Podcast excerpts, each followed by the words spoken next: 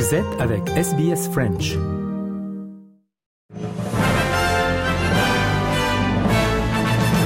Mesdames et messieurs, bonjour et bienvenue dans votre 3 minutes de ce mercredi 27 septembre. Audrey Bourget aujourd'hui au micro de SBS French News. En Australie, dans le Victoria, c'est Jacinta Allen qui a été choisie comme première ministre du Victoria pour succéder à Daniel Andrews qui a annoncé sa démission hier. Allen deviendra ainsi la 49e première ministre de l'État et la deuxième femme à occuper ce poste.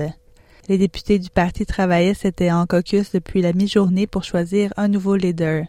Le ministre des Transports, Ben Carroll, voulait aussi le poste, mais a finalement été élu vice-premier ministre.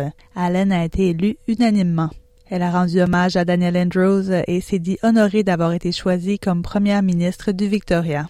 24 years ago, uh, almost to the day when I walked into this place, as a much younger woman from regional Victoria, I, I, never expected to have this length of service or indeed to be able to have had the honour and privilege of serving the Victorian community in various ministerial roles under premiers, strong, decisive premiers of Steve Bracks, John Brumby, and more recently Daniel Andrews, and then to in turn have the support, unanimous support today from my parliamentary colleagues is indeed also a deep privilege. Daniel Andrews quitte officiellement ses fonctions à 17 heures aujourd'hui.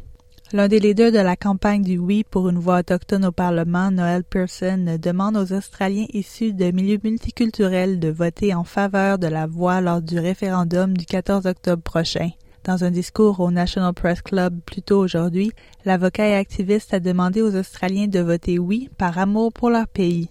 Il affirme qu'une victoire du oui serait un moment unificateur pour l'Australie. We can move to an Australia where the indigenous, the British descendants, and the multicultural mob become one. And we all know we're Australians. There's no priority among us. We're all equally Australians. It'll be a great day when we do that.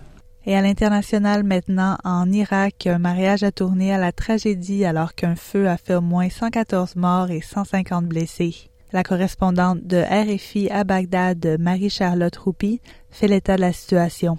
Les images relayées par les témoins racontent la violence de l'incendie. D'immenses flammes dévorant à grande vitesse le bâtiment où des centaines de personnes étaient rassemblées pour célébrer un mariage chrétien. La structure métallique du plafond s'est effondrée, les jeunes mariés feraient partie des victimes. Les services d'urgence de tous les hôpitaux des gouvernorats de Ninive, Salaheddin et Kirkuk ont été mobilisés pour prendre en charge les blessés. Des ambulances et équipes médicales ont été déployées sur les lieux par les autorités fédérales et depuis le Kurdistan irakien. L'origine du départ de feu n'est pas encore clairement établie, mais les premières constatations révèlent que des feux d'artifice ont été tirés peu avant le début de l'incendie. Selon un représentant de la défense civile, le bâtiment avait été construit avec des matériaux de mauvaise qualité hautement inflammables, ce qui aurait accéléré la propagation des flammes. En Irak, l'utilisation de ces matériaux est régulièrement la cause de graves incendies. Voilà, messieurs, dames, pour l'essentiel de l'actualité résumée en trois minutes. Je vous souhaite de passer une excellente soirée. Léo Roussel sera avec vous demain pour un nouveau bulletin.